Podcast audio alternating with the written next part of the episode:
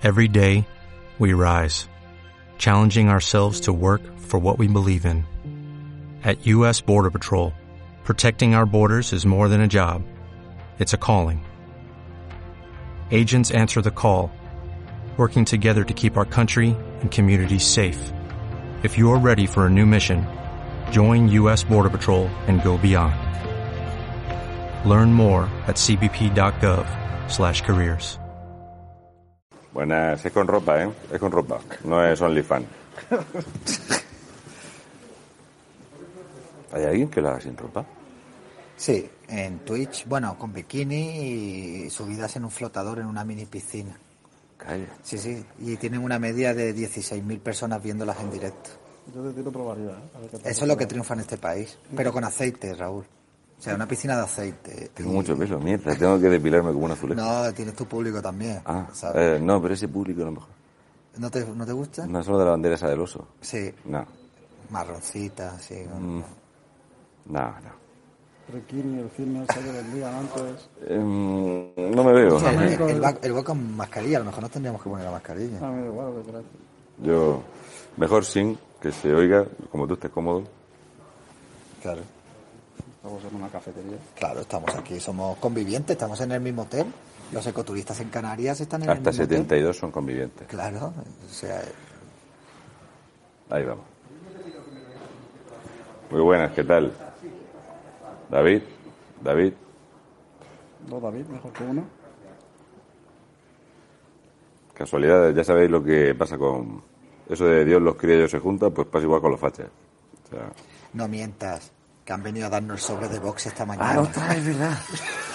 Pero no lo digas. Era un secreto. ha venido a traernos el sobre de, de Vox y ya hemos dicho, pues vamos a hacer eh, un directito aquí para que nos comente cositas de fachas y tal, a ver qué tal. Yo te he hecho mi, he hecho mi chuleta tuya Ah, para presentarte a la gente que te conozca. David García Comís, de Alicante, diputado por Vox en las Cortes Valencianas, y creo que la gente de Compromís no te quiere. No, la gente de compromiso no me habla. Y Y los del Partido Socialista del País Valencià tampoco. tampoco. La verdad que... Entonces lo estás haciendo bien. Sí. Me preguntaron una vez que dijeron que, ¿qué? ¿Cómo lleváis y tal? Y luego después termináis el puro teatro y luego tal. Digo, no. Digo, yo soy educado, digo buenos días a todo el mundo que me cruzo, igual que a los trabajadores de la casa, que siempre intento tal. Pero del buenos días no, no paso. No me contestan, yo voy a seguir. Mis padres mandan la educación, como han dicho siempre, que, que el buenos días el hasta luego hay que darlo. Y yo soy respetuoso. A partir de ahí, no, yo para mí esto no es un juego. Para mí es gente que incluso son los enemigos de la unidad de España. Lo siento mucho, pero compadreo los justos. Es que ya son nazis también Sí, en Valencia. sí, Sí, ahora ha empezado. Se ve que como se quedaba corto de llamarnos monstruos, asesinos, maltratadores, como me han llamado a mí. A mí ya me llamaban nazi el día que puse al comunismo a la altura del nazismo, la resolución europea. Ahí ya me llamaron varias veces nazis eh, y otras cosas. Pero nazi no es nacionalsocialismo. Nazis O ahora es lo no. que ellos quieran que sea igual que fascista. Ellos no entienden nada, ellos le- les vale para el discurso del miedo, el discurso del odio, el discurso de ponernos en la marca y que no nos escuche la gente. Lo que ellos intentan es que se dan cuenta de que han intentado taparnos, no han podido, eh, han intentado silenciarnos, tampoco han podido, pues ahora pues a demonizarnos y a Pero marcarnos por... son así. Fíjate si son analfabetos funcionales, porque ayer, por ejemplo, después del acto de solidaridad en el que estuviste, Gabriel Rufián subió un tuit eh, haciendo como un meme en el que decía solidaridad, el acto, y se veía un leopardo con- eh, cogiendo una gacela así por lo alto de- del brazo, ¿no? Entonces, vamos a ver, si sois fascistas, si Vox es un partido fascista, mira por el, por el derecho de los trabajadores, es colectivista igual que, que un partido de izquierdas. O sea, entonces, ¿estáis a favor de los trabajadores o estáis en contra de los trabajadores? Porque el fascismo es estar a favor de los derechos de los trabajadores.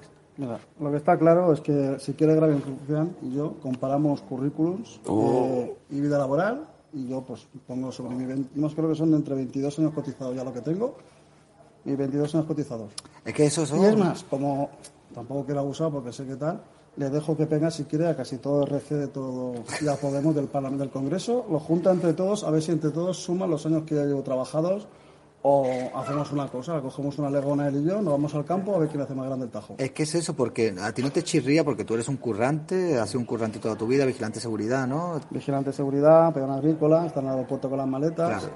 Eh, donde ha hecho falta está una cámara frigorífica, está mu- muchísimos curros. O sea, he hecho al final, lo dije ayer, hemos hecho lo que hacemos todo el mundo. O sea, lo que ha hecho falta por, por traba- poder trabajar, tener un sueldo y ganar la vida de la manera más digna posible. Y eso no tiene que ser algo extraño ni en política ni en la vida y no tiene que verse como, como algo malo. Y esta gente, encima, atacan ahora a los trabajadores porque se quieren buscar la vida de manera decente. O sea, Pero no sé. la- es que la izquierda, esta izquierda rufián, aparte de vago, que es bastante vago porque él lo echan del trabajo por absentismo laboral. Sí, sí, sí. Tiene cuatro meses cotizados en su vida y lo despidieron por no ir al trabajo. O sea, en toda su vida laboral ha ganado 7.000 euros Es que se los pagó el Fogasa. Es que ese es el problema, que todos estos representantes de la clase obrera no han trabajado en su puñetera Pero vida. son muy elitistas. O sea, resulta que si tú trabajas en el campo ya no Ya eres válido para Para política. la política, claro, es que son muy clasistas también, es que Claro, es él dice, porque yo, eh, más de 20 años cotizado trabajando, yo me pasa igual, he tenido mucho trabajo, resulta que si no tienes 13 másters en ideología de género y tal, no eres válido para la política. Esa es de las cosas que están haciendo ellos en las universidades, ya sabemos que la tienen controlada, ahora empiezan con los colegios, que se hacen incluso sus cátedras y sus máster de memoria histórica, de calidad democrática, de participación ciudadana, de cooperación internacional. O sea, ellos incluso ya se crean incluso su propio máster y cátedra de la Agenda 2030, de su ideología, como para poder seguir creando gente subvencionada que sigan siendo sus voceros y vayan cogiendo y, y, eh, y predicando la buena nueva de que pues eso de que una Europa es mejor una España mejor si es con la, agenda 2030 es decir quieren destruir la familia quieren destruir la unidad de España quieren destruir todos nuestros valores y para eso pues no dudan en coger a la gente y subvencionarla para que, que les compre el cuento y sean sus propios voceros Aquí estamos tres que nunca, la Universidad Feminista de Ponferrada, nunca nos va a dar un premio como a Cristina Fallarás. Le dieron un premio, no le dieron una costelera, era un premio. Yo- ¿Sabes que ahora te regalan- Con, con Rufián sí que me la juego algo para la vida laboral, yo con fallará, pues me he hecho yo mano a mano, ¿eh? No, no. No. Hombre, que Fallarás, escúchame, aliento de dragón. Sí, sí, bueno, el otro día, madre mía, cómo iba, ¿eh?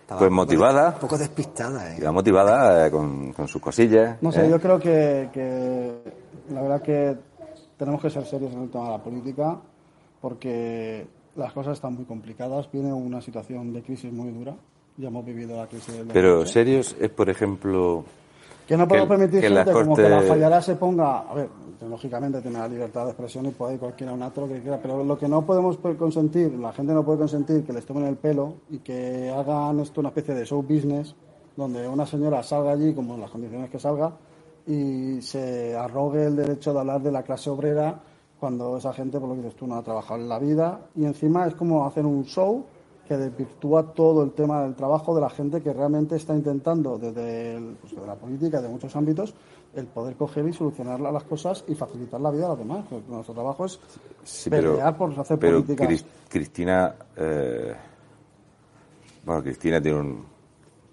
Cristina tiene mucho éxito. Mira, aquí hay ahora mismo ya más de 700 personas, ¿vale? Cristina Fallarás era capaz de tener 188 oyentes de radio al mes. Sí, sí, sí. Al mes. Y, y hablaba de que la silenciaban y tal. El otro día nos están silenciando. Y digo, pero coño, si sales en todos los programas de televisión, ¿quién te Sí, parece que no la ven. Es como cintora. Bueno, lo de Cintora está, está muy bien. Lo que dice es lo del tema de que hay que ser serio con la política, yo creo que sí, que hay que ser muy serio con la situación que estamos, pero ¿tú no crees que, que esta izquierda ahora mismo ya ha pasado todos los límites en la campaña electoral que están haciendo aquí en Madrid, con este clima guerra civilista y esta sociedad que están intentando pintar que, que no es para nada así? O sea, yo he venido aquí a Madrid. eh, me, me esperaba una ciudad arrasada, llena de cadáveres, con- con lluvia ácida, niños famélicos, zombies incluso y tal. Ayer noté algo en el cristal, digo, a ver si va a ser un zombie trepando por la fachada.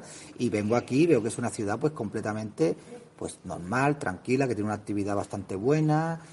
Dentro de lo que cabe la gente está haciendo una vida normal. ¿No crees que ya están sobrepasando todos los límites? Es decir, y más sabiendo que dos de los detenidos en Vallecas eh, son escoltas de, de Podemos? ¿Hasta, hasta Yo, dónde vamos a llegar? Aquí en el tema de Madrid me voy a remitir lo que ha dicho Rocío Monasterio, porque ella es la portavoz aquí en Madrid, y también lo que ha dicho Santi. Sobre los escoltas, Santi lo ha dicho directamente, Marlaska tiene que dimitir.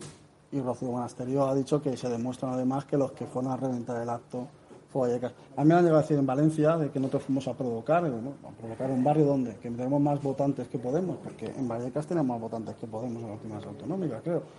Creo que era más, está más Madrid sí que estaba por Pero delante. y si tienes menos votantes y, No, yo, pero y si tú eso- quieres pero ir a, pero- pero eso- a buscar el voto no puedes ir a hablar. eso, que tú encima es eso que como diciendo, vamos a ver, eh, primero tengo más votos que tú. O sea, me estás, me estás diciendo un argumento donde yo tengo más votos que tú. Yo, de momento te lo rebato con eso. Y luego lo dices tú, ¿qué pasa? Que mi ejercicio de libre de, de la democracia, eh, mi libre derecho de poder ir a cualquier sitio de España, no puedo hacerlo. ¿Qué pasa? ¿Que Madrid se va a convertir en la nueva Vascongadas o la nueva Cataluña? donde te intentan atropellar con el coche una vez que sales de un colegio electoral como me han hecho a mí, o te tiran maceteros como han hecho los compañeros, o incluso en Galicia. Oiga, no. Lo que, lo que no podemos coger es que esta gente eh, se arrogue en ello lo- quién puede ir y quién no puede ir, quién es demócrata y quién no. Ellos se arrogan siempre la potestad de quién puede sí y quién no. Siempre eh, buscan, ayer Santi lo dijo muy bien, el enfrentamiento eh, generacional, los mayores contra los jóvenes, eh, de ideología, las familias, Sí, todo. de sexo. Siempre están buscando el sexo, siempre están buscando eh, la confrontación, el enfrentamiento, porque es donde ellos, eh, esa crispación que dijo Zapatero a Gabilondo, Sí, sí. necesitamos que haya crispación, necesitamos que haya... Eso es lo que están buscando ellos, esa tensión política, esa tensión social, lo que están buscando es que divida y también eh, el, el que tengamos miedo, miedo a expresarnos, miedo a poder lucir nuestras banderas de España, nuestras pulseras de la España, España. Mí, por ejemplo, en un trabajo me dijeron que o me quitaba la pulsera o me echaban a la calle. Yo le dije, pues nada, pues mm, cógeme, prepárame el finiquito porque la bandera de España no me la vas a arrapar. A mí no me vas a arrebatar mi bandera de España nunca. Es que es alucinante vivir en un país Y esas cosas lo ha conseguido la izquierda. O sea, desde- ¿en qué, qué momento poder llevar la bandera de tu país en tu propio país se ha convertido en algo, eh, un delito, po- poco más o menos? O sea, o sea, Pero puedes una- ir con una- una camiseta con una bandera de Estados Unidos. Sí, dale, cuando llevan ellos la bandera de, Y de Venezuela. Y de todos lados. Yo voy a ir por cualquier país. Yo esta mañana comentaba con David el, cuando aquí se hace un llamamiento al poder migrante. Entonces el poder migrante viene a querer decir que personas que llegan de forma ilegal a España, el metro está lleno de, de toda esta venta ambulante y subes y entonces en la calle ves tiendas cerradas porque el comerciante no puede pagar esta presión fiscal que sufren. Y entonces este tipo dice que el voto migrante, porque ya no saben que es inmigrar ni nada, tiene que ser para la extrema izquierda porque todos los demás son nazis. Somos todos ya nazis, ya todo el mundo es nazi. Te voy a contestar con el. ¿Os acordáis del Aquarius? Sí, claro. Aquarius. Sí, sí. Me acordaré siempre Todos de, se fueron a hacerse allí Aquarius. la foto, luego enseguida, no, no, yo no fui a hacerme la foto, porque claro, ¿qué pasó después? A los meses, a los del Acuario los dejaron abandonados. Y hace no mucho tiempo salió un artículo donde los, los, los, los abandonados del Aquarius reclamaban eso, que habían sido abandonados por la administración. O sea, ellos hacen el efecto llamada, provocan el problema y luego los abandonan, porque no se le puede atender a todo el mundo. O sea, el problema que tenemos ahora mismo es que tenemos en España 1.250.000 hogares donde todos sus miembros están en el paro.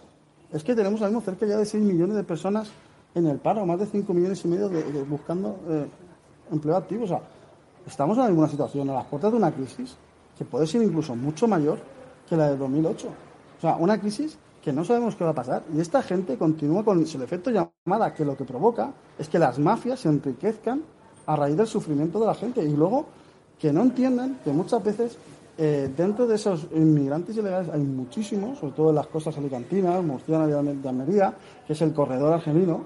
Esos son jóvenes normal y corrientes que no vienen, o vienen de la guerra ni vienen de conflictos sociales, como pueden ser a lo mejor de otros, No, otros no, países. si Argelia dice que tiene 3 millones para invierno, si los queremos. Y, y vienen con dinero, y vienen con móviles de última, de, de última generación, y vienen preparados para, para venir aquí, moverse libremente y pegarse a la fiesta. Lo hemos visto en eh, esos tipos de jóvenes lo que hacen cuando llegan a las costas de Almería, de Murcia y de Alicante. Lo hemos visto, lo hemos visto como hospitales de campaña en Alicante que estaban preparados para atender a la pandemia que hemos tenido en los hospitales de Alicante, hemos tenido camas en la capilla, en la cafetería, en los solariums, en los pasillos, y los hospitales de campaña no han entrado en funcionamiento. Solamente ha funcionado el hospital de campaña de Alicante como un cate para los inmigrantes ilegales que llegaban a las costas alicantinas. O sea, es una, una, una, una, locura lo que están provocando porque esa gente se lanza al mar pensando que van a encontrar aquí una nueva vida y aquí no la pueden encontrar. porque vimos, no podemos atender a vimos una embarcación que llegaba a Torrevieja súper bien, donde llegan y había gente paseando y desembarcan 17 hombres. Hasta luego, hasta luego. Y se van a por otro porte. Claro. Y entonces los que estaban, los que lo grabaron, llamaron a la policía. Aquí acaban de entrar 17 hombres perfectamente vestidos y tal. Los desembarcan y entonces eso a día de hoy está reconocido como una línea fija de entrada de argelino a, a España sin Solo problema. Ayer, solo ayer en Canarias llegaron más de 240, ¿eh?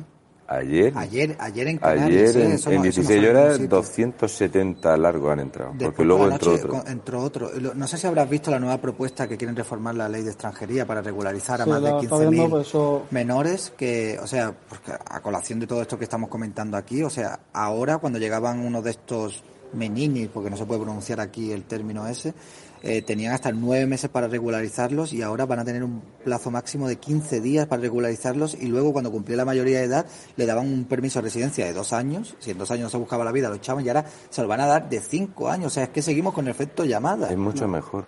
Si descompone el decreto, resulta que le va a corresponder el ingreso mínimo vital También. y uno de los requerimientos para que te regularicen es tener más de 400 euros de ingreso. O sea, el Estado te va a dar el ingreso Claro. para que te puedas regularizar porque tienes el ingreso. O sea, el ingreso mínimo vital es base... Este es el efecto llamada más grande que ha hecho Europa en la historia. Daros una cosa, lo- el valor más importante que tiene un país, la riqueza mayor que tiene un país, es su juventud. Y nosotros nos están diciendo que la excusa que utilizan es eh, que no hay, no hay relevo generacional, no invertimos en, en política de natalidad. Pero claro, es que tú dices, bueno, vamos a salvar nosotros a costa de qué? De arruinar a- generacionalmente a otros países porque esos jóvenes dejan de luchar porque, por ejemplo, los argel- en Argelia dejan de luchar porque Argelia crezca. O sea, les robamos el valor más importante. Volvemos a la época, por decirlo, muchas de colonial que daba la riqueza, pues la, la riqueza más actual que tenemos más importante es el relevo generacional, son los jóvenes. Y nuestros jóvenes aquí en España, ahora mismo nos encontramos que el más del 40% en muchas comunidades autónomas de los jóvenes están en paro. Que tenemos muchísimos jóvenes que tienen que emigrar Bueno, Valencia está en el top. Valencia está casi en el 40%. Y estamos, bueno, y Torrevieja, o sea, Torrevieja es una de las ciudades más pobres de España, ahí donde la ves. Él tiene el PIB más bajo de España. Bueno, toda la zona sur del país, Valencia, está hecho un erial. Yo estoy aburrido de decirlo porque Elda, Novelda, Petrer, ya si te metes en Elche, las tasas de desempleo, Elche tiene una facilidad para meterse un 30% de paro, pero eso no es importante. Lo importante es que se hable valenciano, ¿vale? No valenciano, valenciano, sino catanciano, ¿vale? Es muy importante. Al respecto de eso, hablamos español. Resulta que en la televisión valenciana le se han hecho todo tipo de amenazas, de insultos, pero una cosa de- disparatada. En los foros. Y Compromís dice que eso no hay que retirarlo, que es libertad de expresión. Sí, lo dijo el otro día, se denunció y el otro día dijo que eso era libertad de expresión y que ellos no tenían que tal. Y bueno, empezaron como siempre, en el momento que los, po- lo pones un poco contra la espada de pared. No es que la televisión del Canal No del PP, o si la visita del Papa, pero ellos son incapaces de reconocer un problema, son incapaces de reconocer un error y lo que hacen es buscar algo en el pasado, solamente del Partido Popular, porque nosotros no nos pueden meter mano de ninguna manera todavía, entonces al Partido Popular. Pero, eso, eso es pero tú entiendes que si este señor, Yo no digamos ya tú que, que eres cargo público, dice un 30% de los disparates que le pusieron a Hablamos Español es un delito penal, Que la No sé. gente, yo se lo dije en una intervención, dije, se lo dije bien claro, digo, la libertad de expresión no es un cajón desastre donde cabe todo. La libertad de expresión tiene que tener unos límites en el sentido de que no todo vale. Yo no puedo coger y faltarte a ti el respeto de una mala manera porque dentro de mi libertad de expresión. Eso no, no puede ser. Porque además venía referido con el tema de, de los, salió también a colación por el tema de que el señor Máximo Pradera le deseaba un cáncer a Macarena Alona, creo que también fue a Aznar. Máximo Paradera. Y yo lo dije, digo, que esa libertad de expresión no tiene cabida en una sociedad porque no no es un cajón de desastre. Es tiene que haber ciertos Es límites no o por lo es menos que no hay libertad de que nos ruborice y nos diga, oiga, señores, es que hay ciertas cosas que no se pueden decir. Y en el tema del valenciano ahora tenemos un problema. Nosotros hablamos de la libertad de elección. Es decir, tú eres libre de decir qué lengua quieres hablar o qué lengua quieres estudiar. Y ellos lo que hacen es una imposición. Ellos se escudan en que no, no, es que no se habla. eh, en las escuelas ahora tú tienes tu rama castellana. Oiga, la rama castellana tiene cinco asignaturas en valenciano. Yo cuando estudiaba en la EGB, yo tenía mis 3-4 horas semanales de valenciano y me he sacado mis títulos, hecho mis, mis exámenes. Y tengo mi título de oral y conocimiento, de conocimiento de valenciano. Perfecto.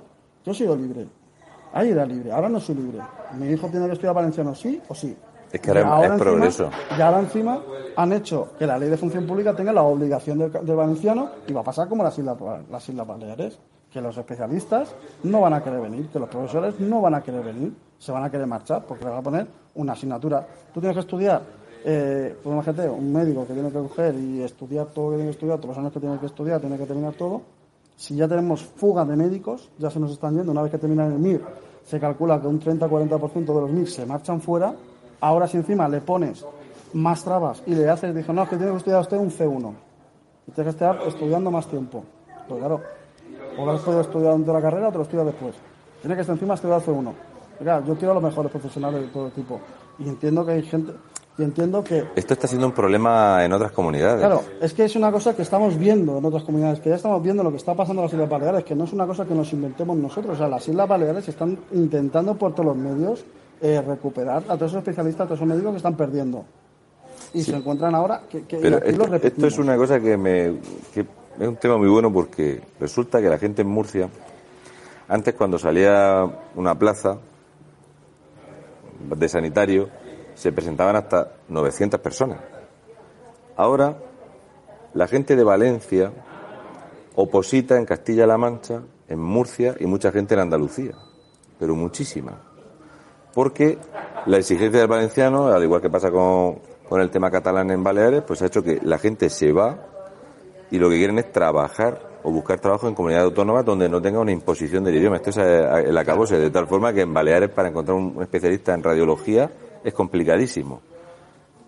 Están atrasando un montón de comunidades con el tema del lenguaje, están atrasando un montón de comunidades. y saturan a otras comunidades También. de exceso de gente que oposita una plaza, ¿entiendes? Y que al final, mira, Andalucía tiene un pequeño problema, que es que es muy grande. Sí. Entonces, claro, tú puedes tener una parte contratada en Almería y que te manden a Huelva. O sea, están haciendo que todo el trabajo de oposición de sanitarios sea una calamidad en, las en otras comunidades. Han conseguido una aberración, y es que, por ejemplo, doctor Cavada, o sea, no podría operar en la comunidad valenciana, pues ahora, ¿por qué no tiene valenciano? Bueno, quieras que no, también lleva chaquetas de estas con camuflaje militar y entonces es un Pero es que fascista. al final están condenando a todas estas regiones que imponen eh, estos idiomas, eh, las están condenando a un atraso, a un atraso respecto a otras comunidades que sí van a, sí van a prosperar y curiosamente comunidades que eran muy prósperas, como puede ser pues Cataluña, Baleares y tal, ahora con todo esto de- del tema de la imposición del idioma, incluso es que hay gente en esas mismas comunidades que prácticamente ya no saben ni hablar ni español. Eh, nosotros tenemos, yo soy de Alicante, la provincia de Alicante eh, tuvo su bonanza y su crecimiento gracias a la inmigración nacional. Claro. Mucha gente de Castilla-La Mancha, de Extremadura, de Andalucía, y alguna gente de, de Murcia, porque sobre todo tú en Murcia, sabes que hemos compartido fronteras con Castilla-La Mancha, con Albacete, han, han cambiado, algunos Sí. pueblos han ido cambiando y tal, ¿no? Y, y hemos crecido gracias a esa inmigración. Y mucha gente que viene de fuera, que, que de repente intenta buscarse la vida con la comunidad valenciana o en la provincia de Alicante, y ahora se encuentra una barrera mayor. Ahora te encuentras otro problema más. Entonces, eh, en vez de coger y ser una tierra de acogida, una tierra que está dispuesta a... Ponemos muros. Y los muros son muy de gusto. Ellos dicen, "No, es que ser bilingüe es maravilloso, ¿qué tal? Yo no. Si yo, yo lo veo muy bien que seamos Claro, bilingües. todo lo que sea cultura, venga. Todo lo que sea cultura, perfecto. Pero no la obligación y la imposición. Exactamente. Eh, te voy a preguntar unas cositas de algo que tú has propuesto en las Cortes Valencianas al respecto, bueno, el tema del paro juvenil, del paro de mayores de 54 años y luego ayudas y subvenciones a los centros y fundaciones islamistas. Entonces David y yo hicimos algún tiempo, estuvimos comentando el tema de nuestro queridísimo Mohammad Ayman Albi Albi, que era el presidente de la Comisión Islámica en España, que la gente que no se lo olvide, tiene problemillas por financiación yihadista. Sí. ¿Sabemos al final ese dinero que se destina a estas subvenciones, a estas comisiones, a estas fundaciones islamistas, ¿es posible que estemos financiando en algún momento, como se ha demostrado, que llega ese dinero incluso al terrorismo sirio? Hombre, de tener la muestra de que el presidente ha sido detenido. Es un trabajo que tienes en la policía, la, la investigación es cosa de ella. Nosotros sí que hemos pedido esa información para saber qué dinero se da público, que tal, porque hay que saber, pero eso ya es trabajo de, de la justicia. Pero y de tú, la- por ejemplo, reclamas que los portales de transparencia al final, igual que dice el Tribunal de Cuentas, que esto no es que sea cosa de Vox, el Tribunal de Cuentas dice que en España realmente no se sabe en qué se gasta el dinero. En los portales de transparencia llegan simplemente, existe cierto mecanismo, pero no es un mecanismo completo. Es decir, yo te doy una subvención, eh, tú justificas para qué vas a la subvención y luego tú dices que sí, que se ha llevado a cabo. Pero realmente luego no hay una especie como de, Mecanismo de control. de mecanismo de realmente lo has hecho, porque tú me estás diciendo que lo he hecho, pero porque lo justificas con papeles. Pero luego no se va, digamos, a saber si realmente se ha destinado ese dinero. Entonces, eh, se pierde muchísimo dinero por en medio, se pierde mucho dinero y se gasta mucho dinero y se malgasta. Y el problema es que eh, los políticos de la izquierda dicen que el dinero no es de nadie y yo soy el que se lo digo que el dinero de alguien. pero, pues, Claro, el sudor, el dinero de el todos. sudor de la frente de los trabajadores que han estado ahí pico y para todos los días, 12 horas al día, de sol a sol, trabajando, pues ese dinero sale de ahí, de sus impuestos y de que esa gente esté cotizando y esté trabajando para que Es que España de lo- de esta gente último- lo que hace, ese dinero, como no le duele, no es suyo, No, claro. pues lo cojo y le digo, pues nada, pues 3 millones a los sindicatos. UGT, Es que de comisiones lo- obreras, pero es que luego encima hacen una asamblea y le dan 100.000 euros más para que haga la asamblea. Sí, sí, no, sí, subvenciones han caído ahora a los sindicatos a expuestas. Lo comento esto porque se utiliza siempre, al igual que al inmigrante, a las etnias. ¿no? Yo el otro día comenté el tema de que el pueblo gitano en España denuncia que de todas esas ayudas que sacan, asociaciones que por cierto son las mismas que se dedican al tema de la inmigración ilegal, de cada 211.000 euros solo llegan 80.000. O sea, 131.000 euros se pierden sistemáticamente. Entonces, yo creo que al final, cuando tú montas estas asociaciones, fundaciones, y ya te dice que el 52% va destinado a sueldo, al final son chiringuitos. Nosotros lo que estamos intentando muchas veces también es un poco tirar del hilo y quién, ver quién hay detrás de las subvenciones. Mira, nosotros estamos ahora mismo estamos hablando con la con los hermanísimos del señor Puig, con el cártel de los Puig, de Francis Me gusta Puig. mucho cuando lo llamas cártel. Sí, es que son eso. Nosotros lo dijimos, además, eh, yo me acuerdo un día que le pregunté a Chimo Puig, eh, en homenaje a Puzo, digo, mira, pues hoy, hoy que es el, creo que era el aniversario del nacimiento de, Puzo, le dije, hablando de la mafia, digo, porque es que la Guardia Civil los está investigando como un cártel de empresas, una asociación que se ha dedicado a crear una red cuya carta de presentación era soy el hermano del presidente Chimo Puig y, y llenar de subvenciones eh, a sus eh, a sus empresas de televisión y de, comunicación. Y nada, pues ahí como soy hermano de Chimo Puig no pasa nada. Y fíjate la transparencia que hay en el gobierno valenciano que habremos presentado ya, no me acuerdo si estaremos por encima de las 25 comisiones de investigación y se han rechazado todas. Todas las comisiones de investigación las han rechazado. Cuando las legislaturas anteriores, que estaba el Partido Popular en el gobierno, eh, tuvieron que incluso poner un mecanismo, una forma, porque no cabía las comisiones de investigación que habían de tantas que aprobaban para, para poder hacerlo. O ellos hablan de transparencia y no, hablan de limpieza y no, y menos el Partido Socialista, que es el partido más corrupto de Europa, que lo ha demostrado y que no ha devuelto un duro de los seres y sigue haciendo lo mismo. Pero ellos son capaces de ver la viga en el ojo ajeno, y, o sea, la, la- oh, la paja en el ojo ajeno y no, no la viga en el propio. Exactamente. Me gustaría preguntarte sobre. Ha sido un Bea el- Fanjul, ¿eh? eh, sí, ha sido un poco. Me, me ha recordado un poco Bea Fanjul, pero ¿eh? has escapado bien. No, para ser Bea Fanjul, Bea Fanjul tendría que haber dicho que, Sí, que, eh, Amaya, que Amaya Martínez Vale. está en contra de que haya una hacienda única en España, que tiene que haber privilegios para el País Vasco. Me Entonces hubiera hecho una Bea gustaría, me gustaría preguntarte, porque como bien nos has comentado antes, tú has estado aquí para el acto que celebrasteis ayer del sindicato Solidaridad, que me cuesta mucho pronunciar esta palabra porque soy poco solidario. Eh, aquí estuvisteis por el Día del Trabajador. Eh, hay muchas incógnitas sobre ese sindicato y hay mucha gente que, incluso dice, ves, es que estas medidas de estos tipos de sindicatos ya no son tan liberales como el Vox del principio. Me gustaría que me aclararas primero, ¿el sindicato Solidaridad va a recibir eh, subvenciones públicas? Eso para, para empezar. Y segundo, ¿cuál es, ¿cuál es la función del sindicato? ¿A qué ha, a qué ha venido a, a nacer ese sindicato? ¿Qué ha venido a hacer aquí? Por los trabajadores. Por el final. Eh, Vox no deja de ser un partido político y va, por un lado, va diferente del sindicato, por mucho que hemos, sí que tenemos mucho en común, porque estamos dentro, mucha gente compartimos la, la acción política con la acción sindical. Lo que estamos buscando es dar de verdad la voz a los trabajadores y sobre todo es romper de una vez por todas la hegemonía que tienen los, sindicatos de clase, comisiones obreras y UGT. Eh, lo que no puede ser es que ayer lo estuvimos viendo como ministros se manifiestan con la UGT y comisiones obreras. Lo de Jolly Boll.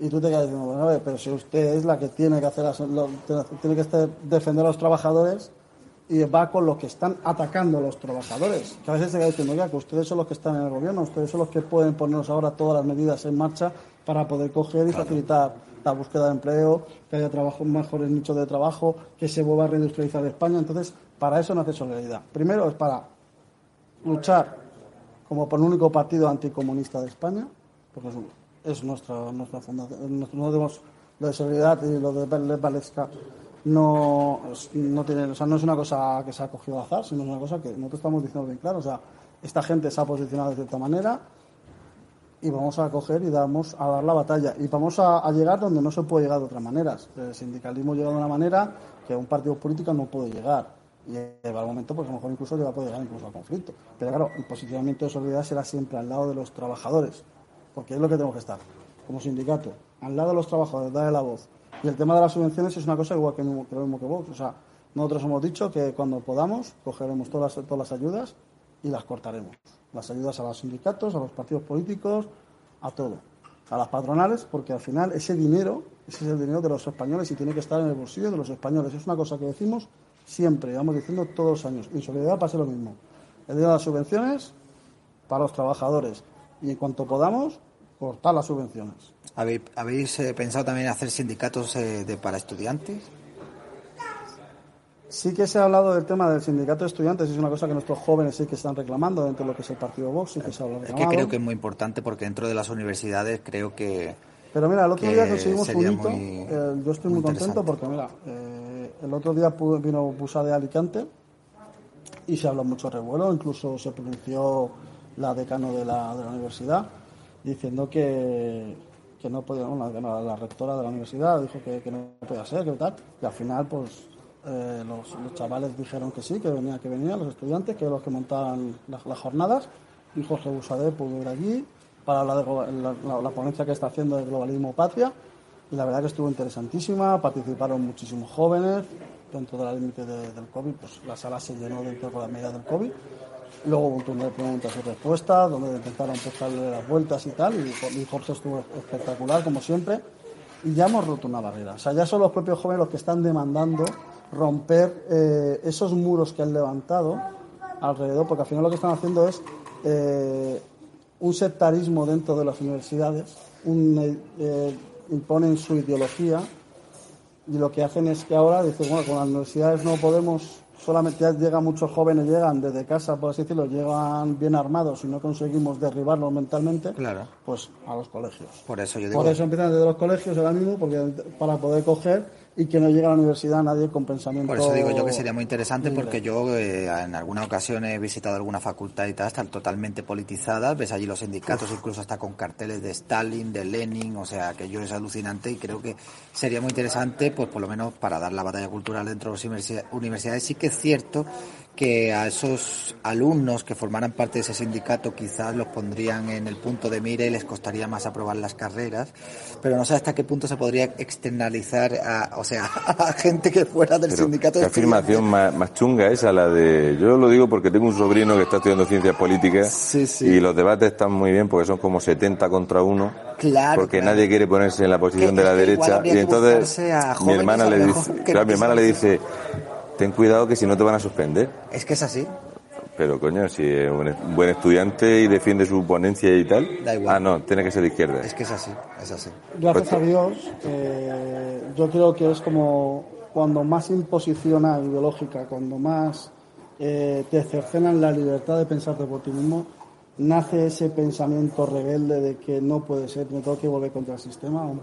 Y al final lo que pasa es que cuando te hacen una imposición, al final eh, siempre alguien que tiene esa voz crítica que dice yo creo que esto no es así, empiezas a investigar, empiezas a ver, y eso está pasando en la juventud española. Muchos jóvenes están viendo en Vox eh, ese partido que rebelde, que va en contra del consenso progre. Nosotros lo dijimos cuando llegamos al Parlamento Valenciano, que se acabó la paz del corral, y así ha sido.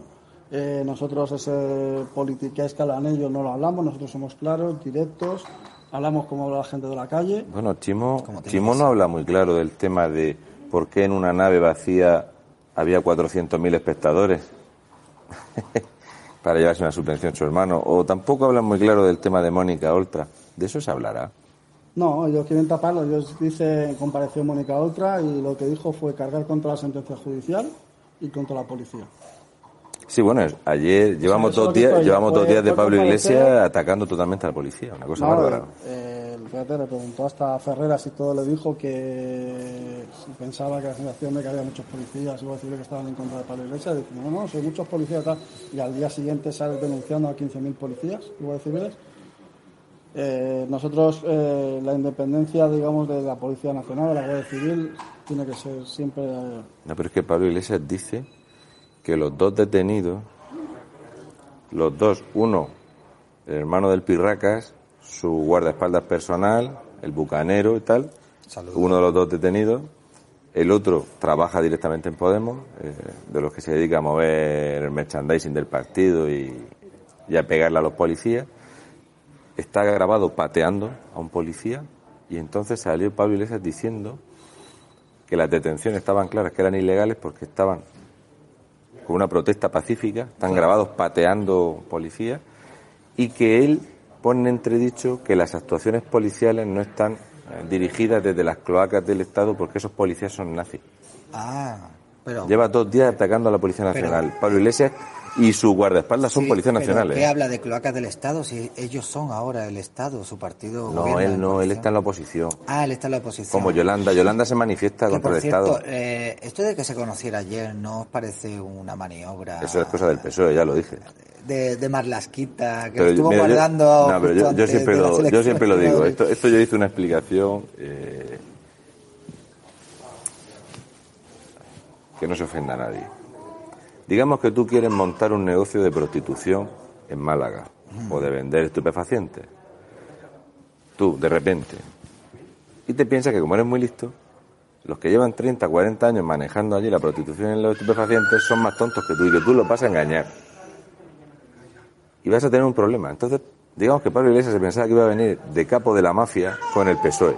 Y al PSOE lo vas a enseñar tú a la mafia.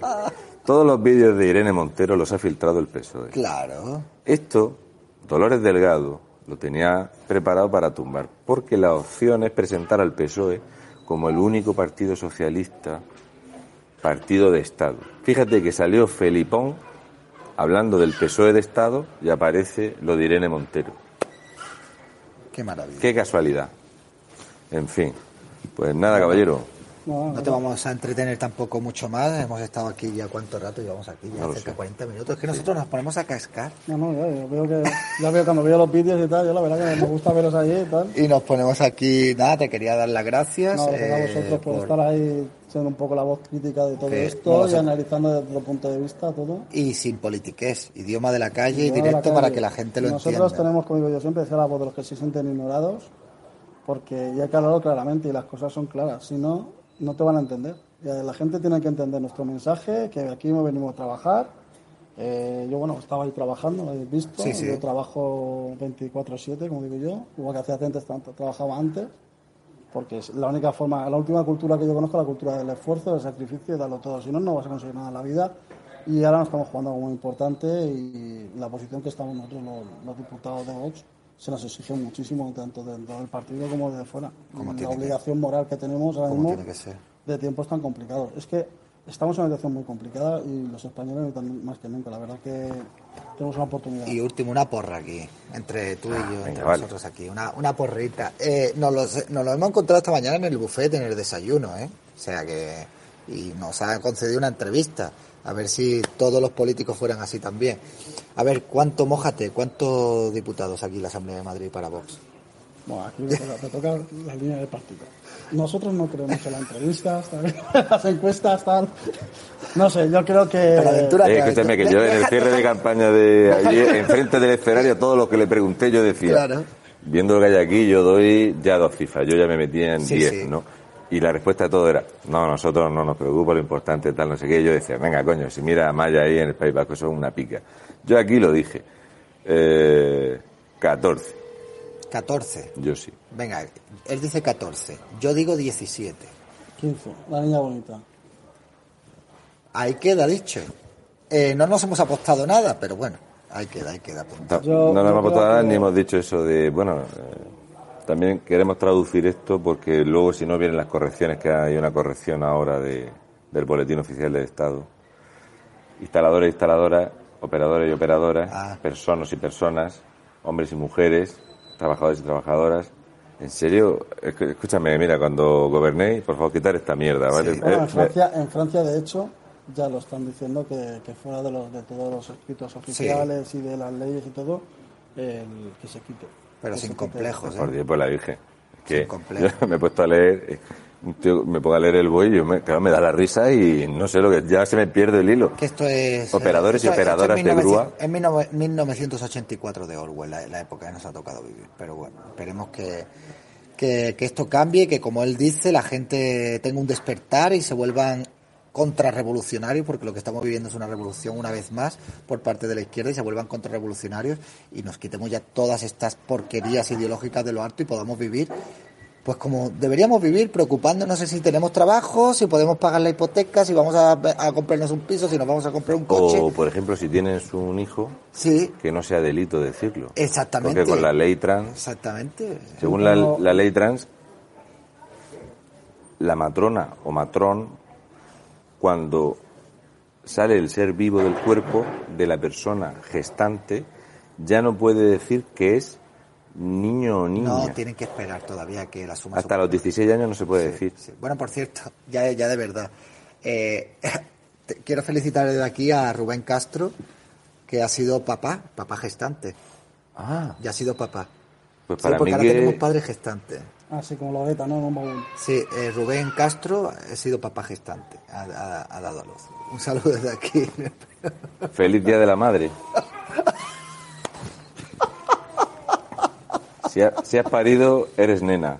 Eh, déjalo, déjalo, venga. Venga. sí. Yo voy a aprovechar una cosa de- para hacer, Sí. hacer publicidad. Sí, hombre, por supuesto. El sindicato Solidaridad y ahí tenéis todas las medidas del sindicato, las 12 medidas y afiliaros, todos los trabajadores.